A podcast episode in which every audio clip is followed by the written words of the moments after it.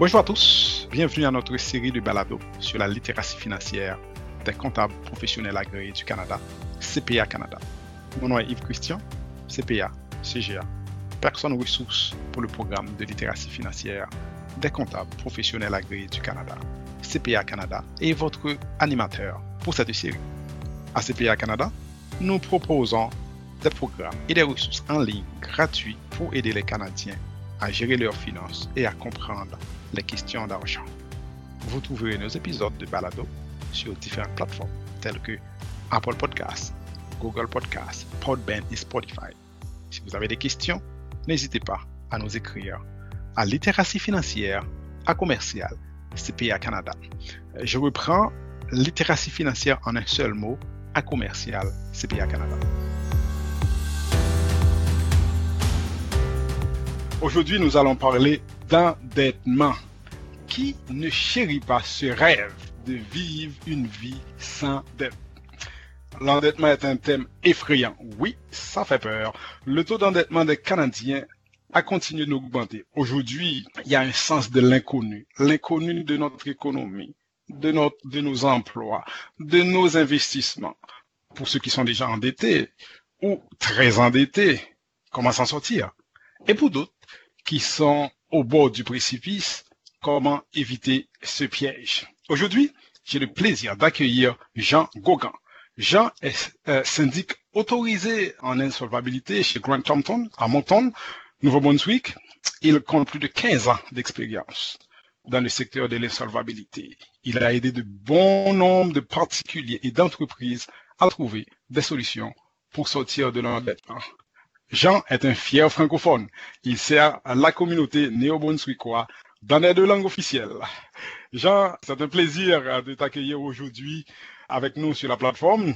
Euh, la première question que, je vais te demander, Jean, euh, pourquoi les gens ont-ils si peur de la dette? Et pourtant, certains s'enlisent dans la dette de toute façon. Comment expliquer ce paradoxe?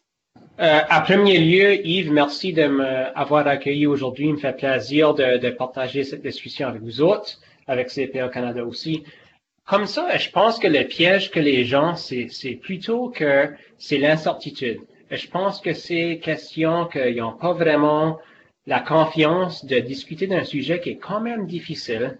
C'est quand même quelque chose de difficile d'admettre qu'on est en difficulté financière c'est plutôt important ces jours ici avec la pandémie, l'inconnu qu'on a, de vraiment toucher ce sujet-là. Comme ça, je pense que euh, c'est un très bon sujet à aborder aujourd'hui. Que, regarde, il y a toujours des sorties, puis il faut vraiment être honnête avec les individus. C'est quoi nos options, c'est quoi les moyens qu'on peut en sortir?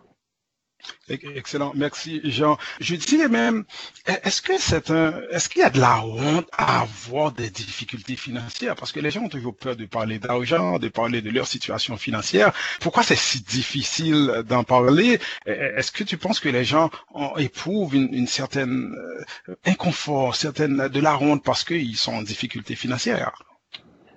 Euh, Je pense que tu as tout à fait raison avec ta question, que c'est une question d'inquiétude les gens en diraient que c'est quelque chose que ça va toujours devenir mieux. Puis en termes de budget, c'est toujours regarder comme comptable, comme professionnel, c'est qu'est-ce qu'on peut contrôler en termes de notre budget.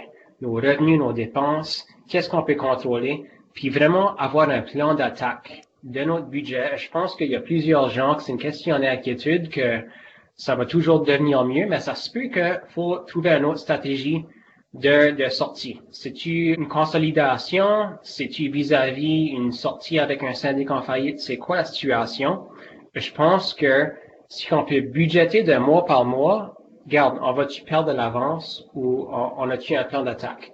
Plusieurs gens ont aucun plan d'attaque, ils jouent toujours à la, défense.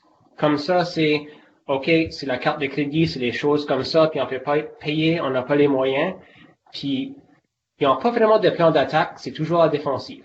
Comme ça, je pense que ce qu'on peut éduquer les gens, de vraiment avoir un budget familial, de vraiment s'éduquer en termes de finances, de préparer un bon budget, euh, on va être mieux préparé comme, comme citoyen. Oh, excellent. Euh, le fait de contracter une dette n'est pas nécessairement mauvais euh, en soi. Euh, toutes les dettes ne sont pas forcément mauvaises. Euh, est-ce qu'il y a de bonnes dettes ou de mauvaises dettes? Quelle est la différence C'est une question ouverte. Je vais essayer mon mieux. à la fin de la journée, c'est sûr qu'il faut, faut garder les, les actifs qu'on a. Comme ça, il y a plusieurs gens qui ont peut-être des choses qu'on ne devrait pas sauvegarder, que c'est soit que on a les choses qu'on a absolument besoin. Comme ça, les choses nécessaires, faut vraiment budgéter pour les, nécessités dans la vie. Puis là, les besoins. Comme ça, la nécessité, c'est faut manger, faut avoir un plafond au-dessus, ces choses comme ça. Plusieurs gens, je pense qu'on a, a peut-être bénéficié euh, de, de, la vie courante avec euh, l'accès au crédit. C'est sûr que l'accès au crédit ces jours ici, c'est plutôt facile. Tu veux un nouveau char, ces choses ici, c'est plutôt facile. Comme ça, je pense que faut prendre un pas l'arrière, puis vraiment budgéter de façon défensive.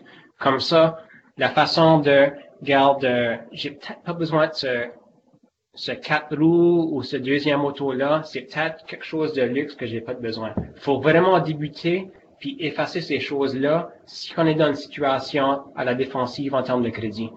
Euh, puis, puis, je pense que les, les, gens sont plutôt ouverts à ces, à ces jours ici avec la pandémie que faut vraiment jouer avec les chiffres puis qu'on ne sait pas c'est qu'est-ce qui s'en vient non plus. Ok, effectivement, euh, vous l'aviez dit, on ne sait pas ce qui s'en vient, on nage dans l'inconnu, on avance vraiment vers l'inconnu, on, prend des risques. Donc avec la pandémie, avec le taux de chômage qui augmente, les gens ont besoin de manger, de payer leur logement, de bon, ils ont besoin de fonctionner. Euh, autre que euh, l'aide gouvernementale, euh, mais si l'emprunt d'argent devient vraiment nécessaire pour quelqu'un, est-ce qu'il y a d'autres ressources qui sont mieux que d'autres?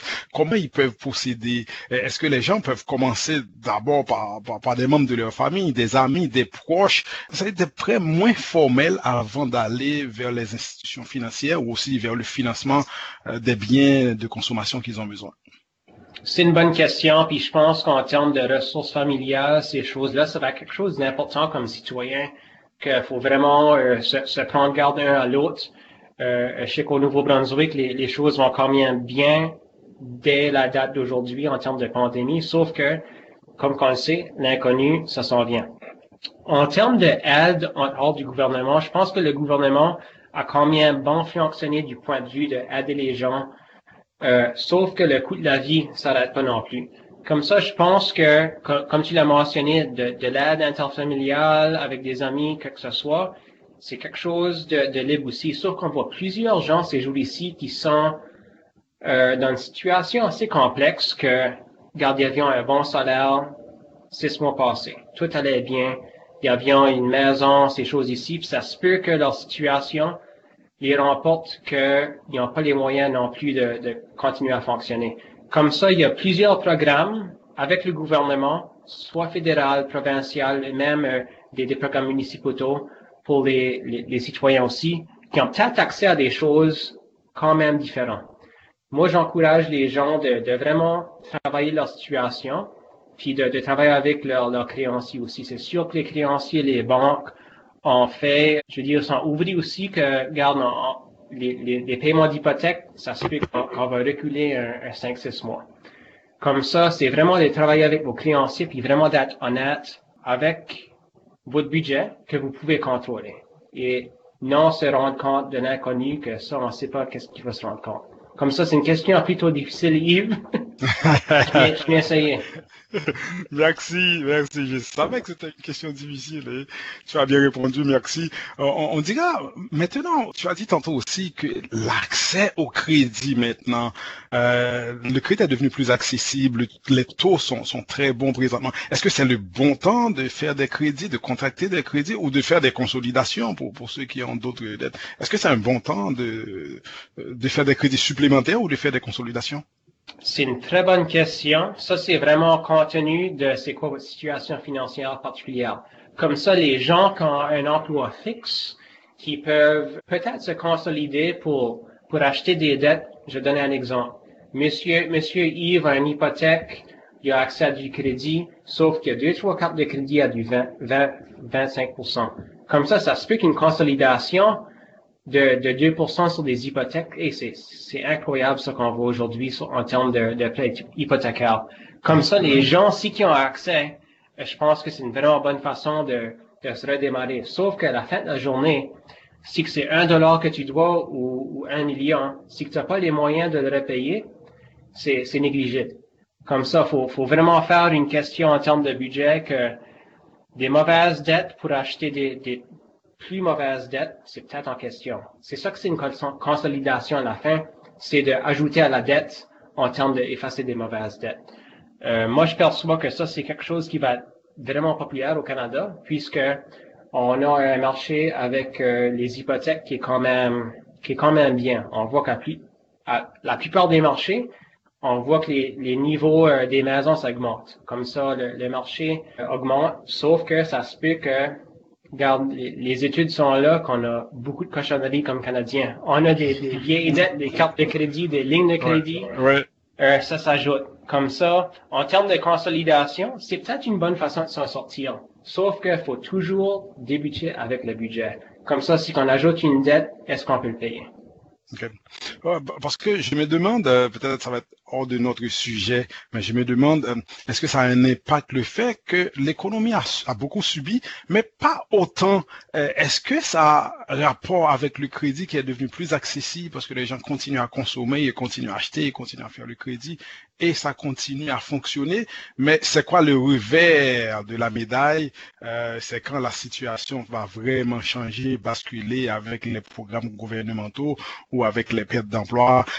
bon, on, on va pas rentrer dans ce sujet, moi, j'ai l'impression que, comme on dit, c'est l'inconnu. Euh, si on aille vers l'inconnu et puis les gens ne font pas de budget, ils ne regardent pas les perspectives, donc ça pourrait, euh, ça pourrait s'empirer effectivement.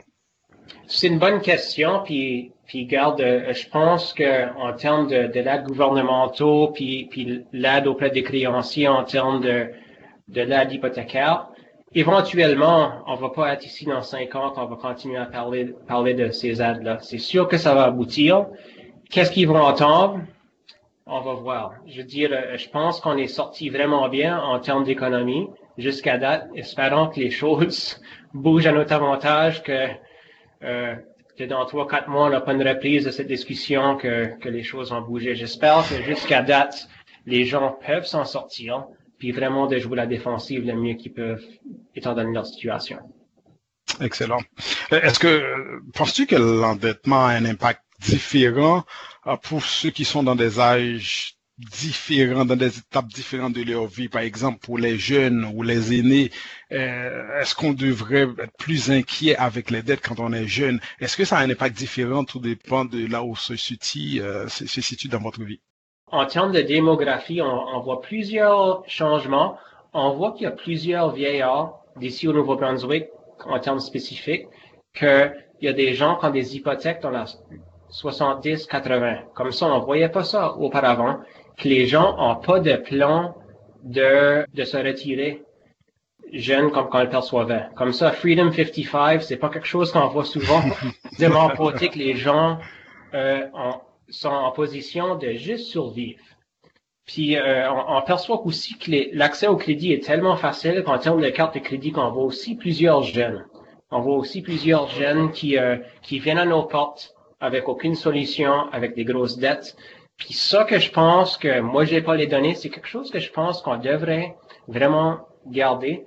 Les, les, jeunes qui vont graduer avec euh, avec des prêts étudiants, ils vont-tu avoir les chances d'emploi que nous autres en avait 20, 30 ans passés? Mm-hmm. Je suis pas convaincu qu'on va voir ça, Yves. Je pense que c'est quelque chose que, qui va peut-être euh, bouger prochainement, qu'il faudra, faudra vraiment aider les, les jeunes pour redémarrer l'économie, qu'il faut les supporter aussi.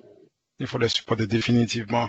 Donc, euh, encore une fois, quand, quand tu parles de, des jeunes, euh, l'impact de la dette sur eux et aussi euh, quand les jeunes commencent l'école, comment euh, ils vont avoir de prêts d'étudiants, des cartes de crédit. Effectivement, j'ai une anecdote. Il y, a, il y, a, mon fils dernièrement qui est venu me demander s'il peut avoir une carte de crédit. tu, tu travailles pas. Comment veux-tu avoir une carte de crédit? Pourquoi faire une carte de crédit? Est-ce que tu comprends ce que c'est qu'une carte de crédit? Qu'est-ce qu'on fait avec une carte de crédit?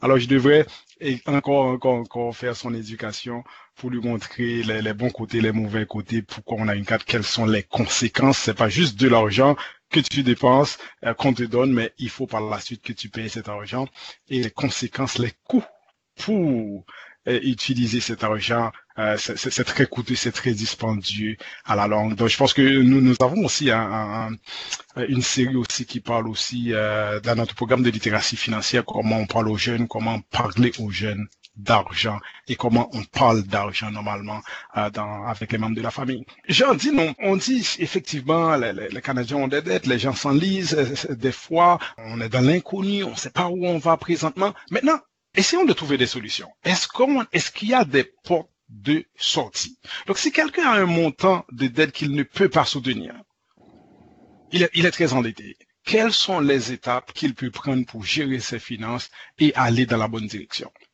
C'est sûr qu'il y a plusieurs options. La dernière option, c'est de faire une faillite vis-à-vis vos créanciers. C'est sûr que ça, c'est la dernière option, qu'il n'y a plus d'autres options. Il euh, faut vraiment garder la situation personnelle. Nous autres, ce qu'on fait comme syndic en faillite, syndic autorisé en faillite, on regarde vraiment la situation personnelle. C'est quoi votre revenu, c'est quoi vos dettes, c'est quoi les options? Et là, on, on, va, on va garder trois, quatre choses. C'est quoi vos actifs, c'est quoi vos dettes, c'est quoi vos revenus?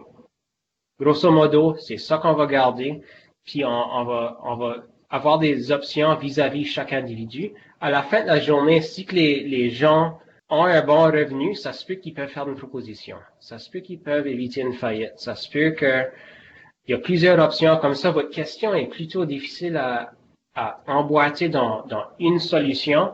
Sauf que moi, je dis aux gens qu'il y a toujours une option à s'en sortir.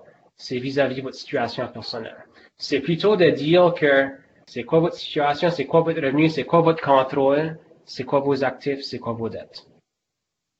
Merci, euh, merci Jean. Euh, on dit souvent que les individus attendent environ, ils, attendent longtemps, ils attendent environ cinq ans avant qu'ils réalisent euh, leur situation financière, leur surendettement pour demander de l'aide. D'après toi, quand est-ce que c'est le bon moment d'aller chercher l'aide d'un professionnel pour vous aider avec euh, votre, euh, votre surendettement? Je dirais que 9 sur 10, les gens viennent nous voir trop tard. Comme ça, c'est plutôt que tu as une carte de crédit qui est en tort, ces choses ici. Puis là, les options sont limitées une fois que, tu es, au bout avec tes créanciers. là, les, options sont un peu limitées puisque tes créanciers ont peut-être des options de poursuivre contre vous autres. Moi, je dis toujours aux gens que une fois que tu peux formuler un budget, c'est ça la, la, la, chose la plus importante. Comme ça, on sait c'est quoi le contrôle des revenus et dépenses. Puis, euh, on dirait que les gens attendent, c'est plutôt une question de les choses vont devenir mieux. Sauf que, en termes de crédit, on voit plusieurs gens que une carte de crédit pour payer l'autre carte de crédit, puis ça, ça va un cercle vicieux. C'est un cercle vicieux de dette que les gens essayent. Puis je pense que ça, c'est comme humain qu'on s'essaye. Sauf que de, mon point de vue, rechercher des options en termes de consolidation ou des prêts qui, qui peuvent mieux admettre, les gens attendent trop longtemps.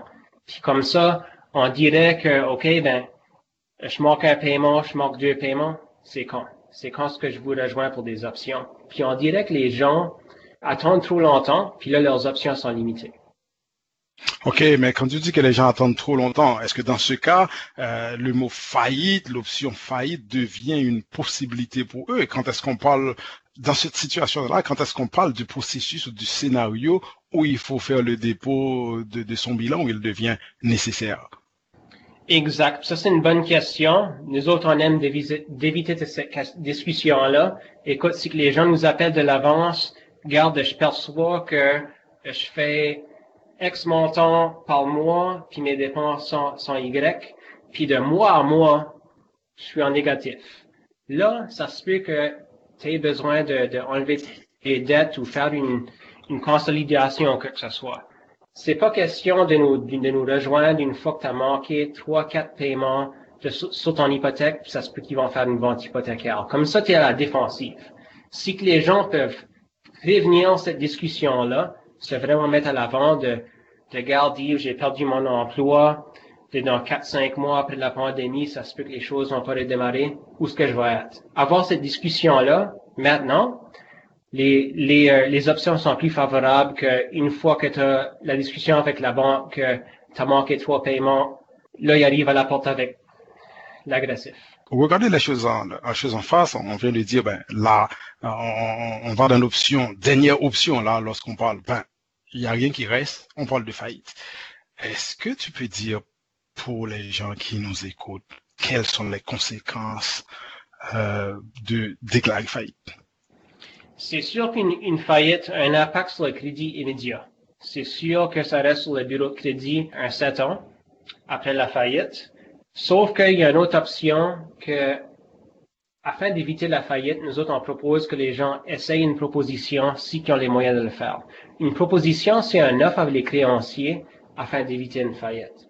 Comme ça, on, les met une offre qu'ils vont recevoir, un petit peu plus vis-à-vis de la faillite afin de faire un, aménagement des dettes et d'en sortir. Sauf que ça, c'est spécifique à la situation des individus. Une proposition aussi, c'est sûr que ça a un impact sur le bureau de crédit. Les gens nous demandent ces questions-là chaque jour. Regarde, si je fais faillite, est-ce que je peux m'acheter une maison dans deux, trois ans? C'est sûr que votre bureau de crédit, ça va être rédigé comme faillite sur votre bureau de crédit pour, pour plusieurs années. Sauf que les gens en cette discussion-là, c'est sûr qu'ils arrivent à nos portes avec des échecs en termes de crédit. Ça se peut que leur, leur, euh, leur numéro en termes de crédit est pas si beau que ça. Comme ça, faut vraiment essayer de s'en sortir. Moi, je dis toujours aux gens que avez-vous les moyens de vous en sortir sans faire faillite, sans faire proposition, peut-être une consolidation, absolument. Essayez ça en premier lieu. Par la suite, sinon, si c'est un échec, que vos créanciers sont votre porte, que ils ont les moyens de, de prendre un impact sur votre vie, là, il faut jouer la défensive, puis peut-être faire une faillite ou une proposition. OK. Donc, nous, sommes vraiment là pour éduquer les gens, pour les guider. Euh, donc, si je comprends bien, si quelqu'un fait une faillite, la personne ne peut pas acheter une maison dans les deux, trois prochaines années qui suivent. Est-ce que c'est ça ou il y a quand même une petite chance que la personne puisse acheter une maison? Ça, c'est une très bonne question. Je veux dire, à la fin de la journée, quand quelqu'un fait une faillite ou une proposition, puis ils sont pas sortis de cette situation-là, il faut qu'ils mettent sur leur application de crédit qu'ils sont encore en faillite ou une proposition. Comme ça, ça se peut que les créanciers prennent une chance. Puis tu vas toujours voir, tu vois les annonces euh, aux nouvelles que, je veux dire en bon anglais, no credit, no worries.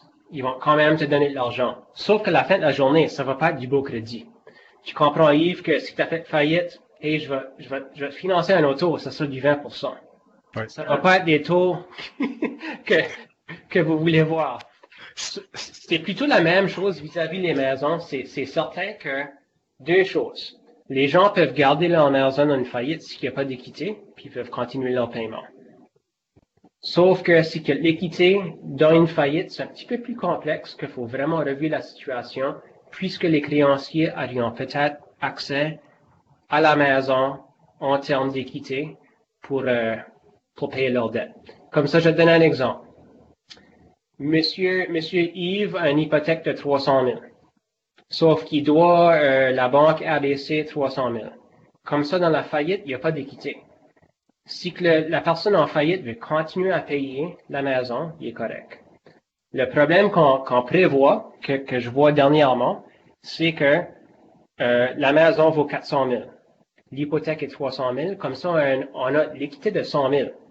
Comme ça, les créanciers vont voir cette valeur-là puis ils veulent que ce soit appliqué dans la faillite. Si l'équité dans la faillite, là, les créanciers sont beaucoup plus euh, agressifs en termes de se faire repayer sur leur dette.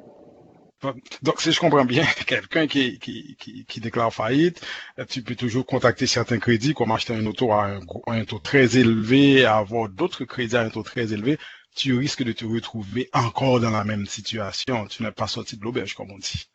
C'est ça. Puis c'est ça, ça, se rebâtit à mesure après la faillite. Comme ça, c'est sûr que tu te fais pas libérer en faillite que ton crédit va surmonter euh, 24 heures. Ça prend des années, ça prend environ 7 ans. OK. Euh, tu, as parlé aussi de proposition. Est-ce que le public, est-ce que tout le monde nous suit ici, comprend qu'est-ce que c'est qu'une proposition, qu'est-ce que ça implique? Est-ce que, quel est l'impact sur le crédit de la personne, sur la situation financière de la personne, et qu'est-ce que c'est qu'une proposition? Une proposition, c'est un offre formelle qu'on fait à les créanciers, qui est, plutôt semblable à une faillite. C'est un petit peu euh, moins intrusif qu'une faillite. C'est sûr que c'est cinq ans vis-à-vis sept. Une proposition, c'est vraiment flexible. On va faire un offre au créancier qu'au lieu d'une faillite, on va te payer X par mois. Puis il faut vraiment, le, comme CPA, c'est comme un genre de cash flow. C'est qu'est-ce que vous allez recevoir en faillite, qu'est-ce que vous allez recevoir en proposition. Puis les créanciers vont voter sur ce processus-là. Comme ça, si que euh, Yves offre une proposition de 20 cents sur les dollars de ses, ses, dettes à ses cartes de crédit. Sauf que si que Yves fait faillite demain, puis que le retour vis-à-vis sa faillite, étant donné son revenu, c'est 5% ça se peut que les créanciers seraient motivés à voter pour la proposition. Comme ça, c'est vraiment une autre porte de sortie pour plusieurs façons. Ça se peut que tu veux sauvegarder des actifs, ça se peut que ta situation financière est beaucoup mieux vis-à-vis d'une faillite, une proposition. Puis ça, c'est quelque chose qu'on fait comme ça dès qu'on faillit, c'est de vraiment faire l'évaluation personnelle de l'individu pour voir c'est quoi la situation la plus facile de s'en sortir. Maintenant, on a parlé de ce qui pourrait arriver. Euh, la personne peut faire une faillite, les conséquences, une proposition, les conséquences, comment éviter, comment aller par là. S'il y a un conseil à donner, euh, quel conseil tu donnerais au public pour rester à l'écart des dettes ou, mieux gérer leurs dettes? Mieux gérer les dettes, absolument, c'est 100% Yves. Je pense que on a beaucoup d'inconnus, puis il faut vraiment se, se viser sur les choses qu'on a besoin de payer. Comme ça, euh, les paiements essentiels en termes de, manger, ces choses ici. Puis il faut vraiment garder notre budget. Est-ce qu'il y a des choses qu'on peut effacer?